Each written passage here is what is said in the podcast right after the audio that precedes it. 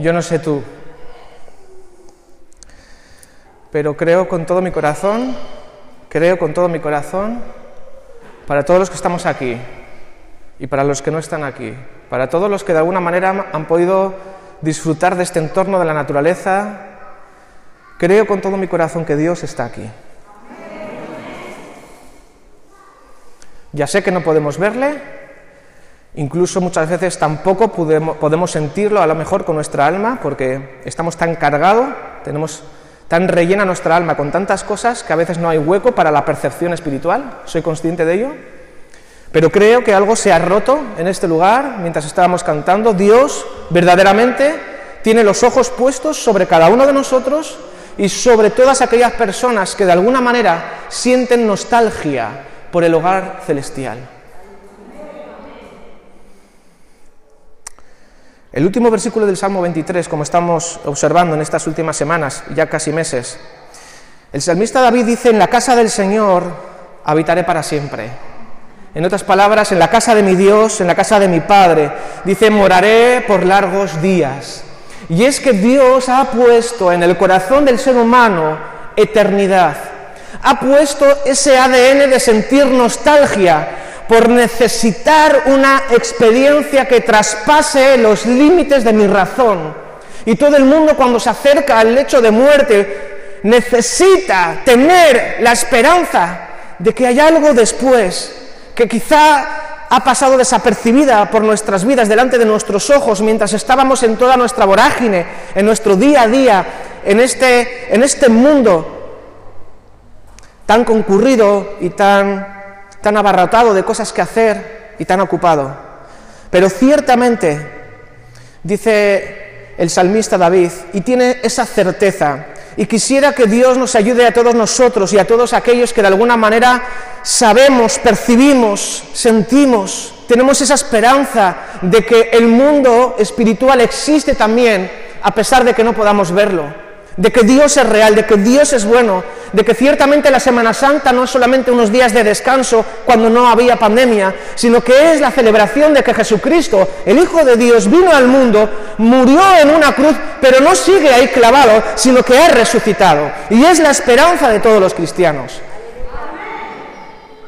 Por eso dice el apóstol Pablo que nosotros somos ciudadanos del cielo, de donde anhelamos recibir al Salvador al Señor Jesucristo. Nosotros como creyentes y todos aquellos que en el fondo de su corazón no pueden negar que cuando el alma se aquieta y el alma descansa, hay una parte que el Creador ha introducido en el género humano que nos diferencia de todas las demás especies, ese ADN de eternidad que Dios ha puesto en nuestras vidas en todos por igual sin excepción. Y cuando los seres humanos, las mujeres y los hombres, los niños y los ancianos, nos aquietamos un poquito y nos serenamos, nuestro espíritu es capaz de reconocer que hay un espíritu superior que lo está preparando, que lo está llamando para pasar un día, la eternidad, con nuestro Dios. Eso es así para todo el mundo. Dios ha puesto eternidad en el corazón del ser humano. Eso es algo innegable, aunque quizá no podamos probarlo empíricamente. Sabe Dios, y es cierto, su palabra no miente, que tenemos nostalgia por el hogar celestial. Por eso muchas personas viven afanadas, fatigadas, ansiosas, buscando en los recursos que esta tierra nos puede ofrecer que muchos de ellos son buenísimos y son maravillosos. Y mucha gente necesita despejarse y encontrar en la naturaleza, en los paseos, en el deporte, en el ocio, en las amistades. Intentar llegar a ese espíritu superior, quizá inconscientemente, porque todos sentimos nostalgia por el hogar celestial. Nuestro hogar permanente y definitivo es la casa de Dios. Por eso, y ahora me dirijo a todos nosotros que estamos aquí, que ya somos conscientes de, esto que estamos proclamando, que no es algo nuevo quizá para nosotros, pero sí es algo extraño para mucha gente, algo que no está acostumbrado a escuchar.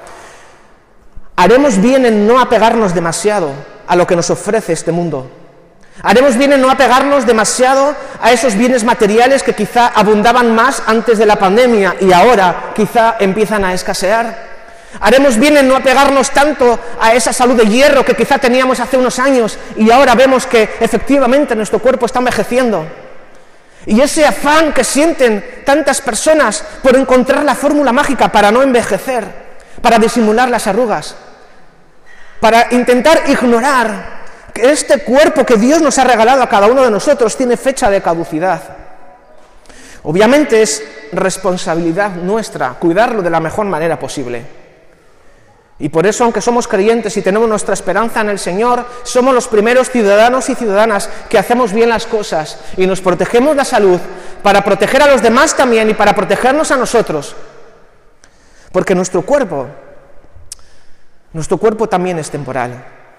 No solamente nuestra ciudadanía está en el cielo y esperamos un hogar celestial, el cual, por cierto, Jesús dijo que está preparando para todos los que le aman sino que de la misma manera que el Señor está preparando un hogar, una morada celestial para todos aquellos que, tienen su confianza puesta en Jesús, también el Señor está preparando para nosotros y para todos aquellos que aman a Dios un cuerpo nuevo que se pueda adaptar a las situaciones, a las circunstancias de vida en el hogar del Padre. Porque este cuerpo, no sé si te habrás dado cuenta ya, que es imperfecto. El cuerpo que tenemos es un regalo de Dios, pero es imperfecto. No está preparado para convivir con la eternidad, con la santidad, con la majestuosidad, con la bondad de Dios. Es incompatible. Por eso dice el apóstol Pablo que Él transformará nuestro cuerpo miserable para que sea como su cuerpo glorioso.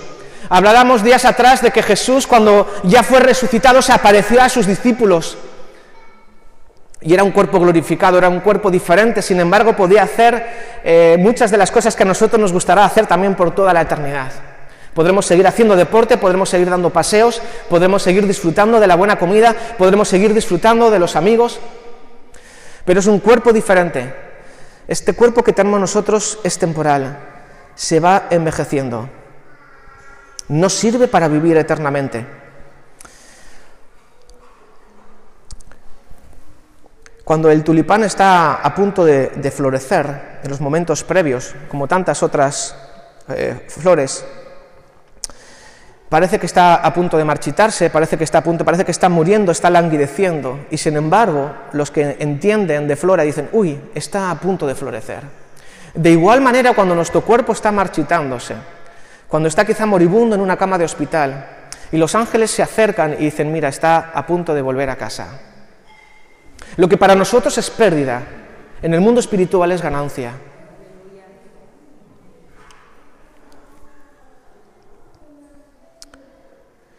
Dice el apóstol Pablo en 1 Corintios que nuestro cuerpo mortal no puede heredar el reino de Dios. Por lo tanto, los años que el Señor nos conceda vivir aquí en esta tierra, en este mundo, los vamos a vivir para su gloria de la mejor manera posible, amando a Dios y amando al prójimo como a nosotros mismos y cuidando eh, eh, esta morada temporal y terrenal que Dios nos ha dado, que es nuestro cuerpo, y pudiendo también disfrutar de la naturaleza y de todos los recursos que esta tierra nos ofrece, pero sin perder jamás de vista que nuestra ciudadanía está en los cielos que nuestro paso por esta tierra, que está, por cierto, gimiendo la restauración del Señor también de todas las cosas, nuestro paso por aquí es demasiado breve, es demasiado corto, es demasiado temporal. Aún nuestro propio cuerpo, sea más sano o menos sano, más alto, más bajo, más bello, más fofo o más flaco, independientemente de todo eso, igualmente es temporal. Por lo tanto, no pongamos toda nuestra ansia en apegarnos a lo que ahora tenemos, o poseemos, porque ciertamente es como neblina que se va. No durará para siempre.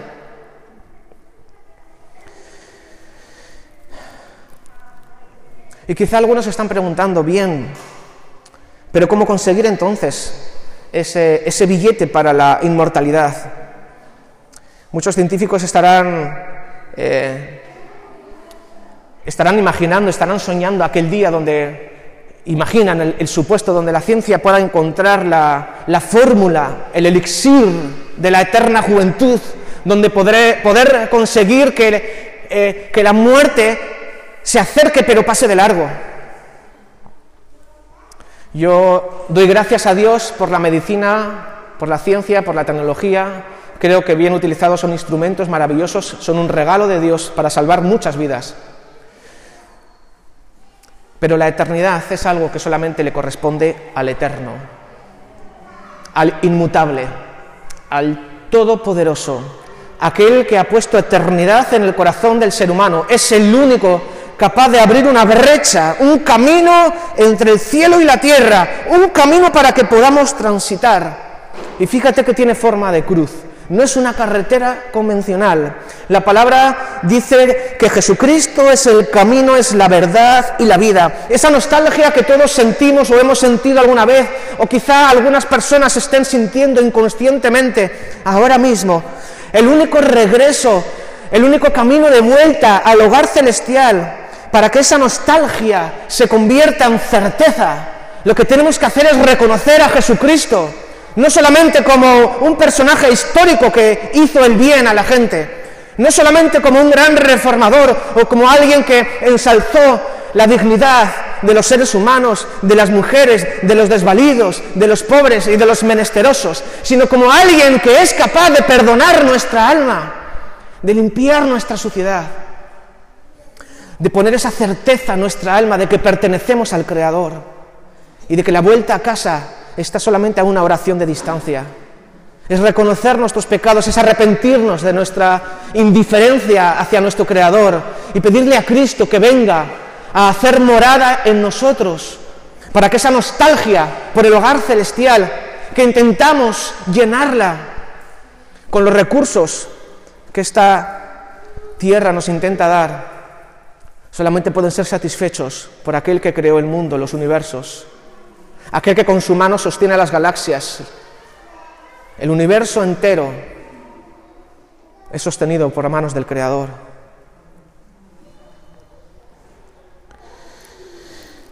A través de Jesús, con su propio cuerpo traspasado, compró nuestro nuevo cuerpo.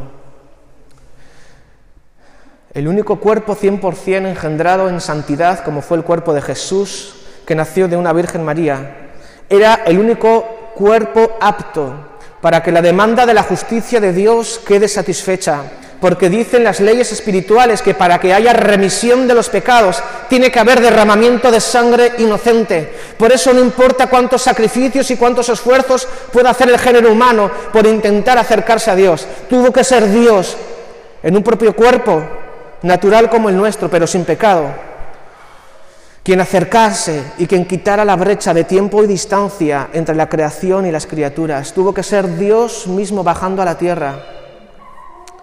Y por eso la importancia y la, relevancia de celebrar la, la Semana Santa y no solamente quedarnos en la crucifixión de Jesús como un mártir ejemplar, sino como aquel, el único capaz, sin ser científico, de traspasar los poderes y vencer a la muerte. Por eso el único que fue capaz de doblegar a la muerte es el único capaz de prometernos vida eterna y un cuerpo glorificado. Y a ese Dios, a ese Cristo estamos en esta mañana honrando en este bendito lugar. Bendito lugar porque está Dios entre nosotros, como hablábamos hace unos minutos. Por eso quiero que nos pongamos de pie y que invitemos y que podamos renovar nuestra certeza y que podamos identificar muchas veces que esa ansiedad a veces que intenta venir sobre nuestras mentes, sobre nuestras vidas, esa nostalgia de muchas cosas, en realidad Dios la quiere transformar en la certeza de que Dios es nuestro Padre y que quiere darnos la certeza de nuestro hogar celestial. Amado Dios, en esta mañana queremos reconocer que te necesitamos Podemos sentir tu llamada. Un espíritu superior está llamando a nuestro espíritu. Podemos comprender, quizá no mucho mentalmente porque es un misterio todavía, pero podemos entender en nuestro espíritu, en esa parte invisible que todos tenemos, que se conecta contigo. Podemos comprender y alegrarnos de que tú quieres ser nuestro Padre, el Padre del pueblo vasco, el Padre de todos los vascos. Ven a nuestra vida, Dios. Te pedimos por nuestra salvación y te pedimos por la salvación de todas aquellas personas que están nostálgicas y que no encuentran el camino de vuelta a casa. Trae revelación de que el camino tiene forma de cruz y que se llama Jesucristo. Oramos por todos aquellos, Dios, que están en búsqueda, que lloran en silencio, que se tragan sus penas y, sus tristezas detrás de la televisión. Señor, ten piedad, ten misericordia. Oramos para que tu salvación alcance a esta generación. Te lo pedimos, Dios bueno, en el nombre de Jesús. Amén. Amén. Vamos a terminar cantando una canción, hermanos, y, los que vinieron preparados podemos ofrendar al Señor.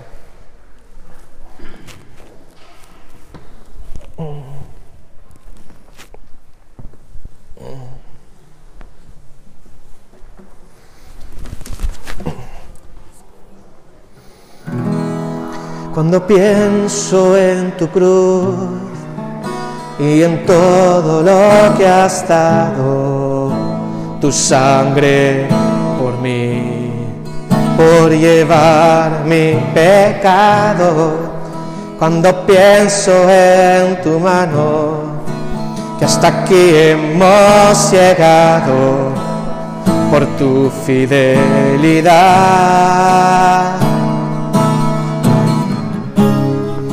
y no me quiero conformar. He probado y quiero más. Quiero enamorarme más de ti. Enséñame a amarte y a vivir conforme a tu justicia y tu verdad. Con mi vida quiero adorar, con todo lo que tengo y lo que soy, todo lo que he sido te lo doy, que mi vida sea para ti, como un perfume a tus pies.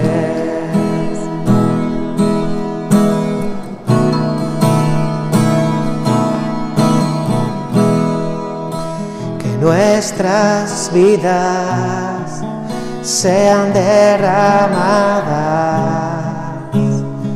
ante ti. Tú eres el único digno de gloria. Que nuestras vidas sean derramadas ante ti Tú eres el único digno de gloria, Jesús, el único digno de gloria, Cristo. Aintzaren duineko bakarra Kristo Aintzaren duineko bakarra Cristo, tú eres el único digno de gloria. Cristo, el único digno de gloria. Cristo, aintzaren duineko bakarra. Cristo, aintzaren duineko bakarra. Kristo Aintzaren duineko bakarra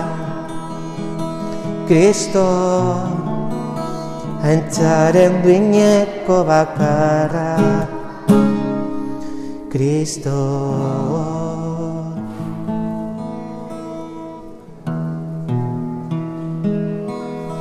Antes de despedirnos, quisiera eh, comentaros un aviso importante el, lunes pasado, el lunes de Pascua, sí, podéis tomar asiento si queréis. El lunes de Pascua recibí una llamada de teléfono, de esas que normalmente uno no recibe un día festivo. Y era nuestro, nuestro amigo y nuestro colaborador eh, Johnny, el cura de Baracaldo Periférico, eh, algunos ya le conocemos, Y el motivo de la llamada era el siguiente. Él sabe que estábamos congregándonos cada 15 días aquí y cada 15 días en Salesianos. Él conoce que llevamos años buscando un, lugar para que pueda ser un poquito más residencia estable. Agradecimos, agradecidos estamos al Señor por la generosidad y por su provisión, porque Él nunca llega tarde y Él siempre conoce las necesidades que tenemos. Y bueno, por, resumir, él, nos ha ofrecido un, local anexo que está ubicado en la iglesia de Retuerto, Retuertos, según Bajas de la Paz, en la rotonda antes de venir para aquí. Ahí está la iglesia, oficial de Retuerto, pero tienen un, local anexo que llevaba 10, 12 años alquilado a una escuela de danza y acaba de quedar libre. Acaba de quedar libre y él se ha acordado de nosotros. Hay también otra, otra escuela de baile interesado en el local, pero él nos ha querido dar prioridad a nosotros y nos ha preguntado. Entonces, bueno, como sabéis, en la última asamblea aprobamos un, pequeño equipo de trabajo que estamos formado por cinco personas y bueno, fuimos a verlo, fuimos primero Gema y yo el mismo lunes a verlo, luego hemos estado este viernes y entonces el aviso que quiero dar es el próximo domingo, al terminar el culto en Salesianos, sobre las siete y media, vamos a intentar acabar sobre siete y cuarto para que a las siete y media podamos hacer una, presentación con, fotos y un poquito los detalles en, qué término sería, para que os podéis ubicar y tomar una decisión también como iglesia si entendemos que puede ser el momento que Dios nos da como una provisión para que podamos establecer allí nuestra, nuestra sede de punto de encuentro cristiano y de la asociación. Entonces, os vamos a estar mandando durante la semana eh, también fotos y cosas que tenemos por la vía oficial de WhatsApp, pero creo que es importante, es algo lo suficientemente importante y que nos atañe a todos para poder hacer una, consulta a la Iglesia y una posterior votación. Entonces, eh, el, llamamiento que os hacemos es el próximo domingo, después del culto de Salesianos, que podáis estar toda esta semana orando al Señor para que sea Él dirigiendo este asunto si esto viene del Señor, obviamente queremos subirnos al tren. Amén. Entonces, eh, eso es un poquito lo que os quería comentar. Y, nada, que estemos expectantes, iglesia, ¿vale? Creo que lo mejor está por delante. Así que. Y con esto nos despedimos en paz, que el Señor os bendiga.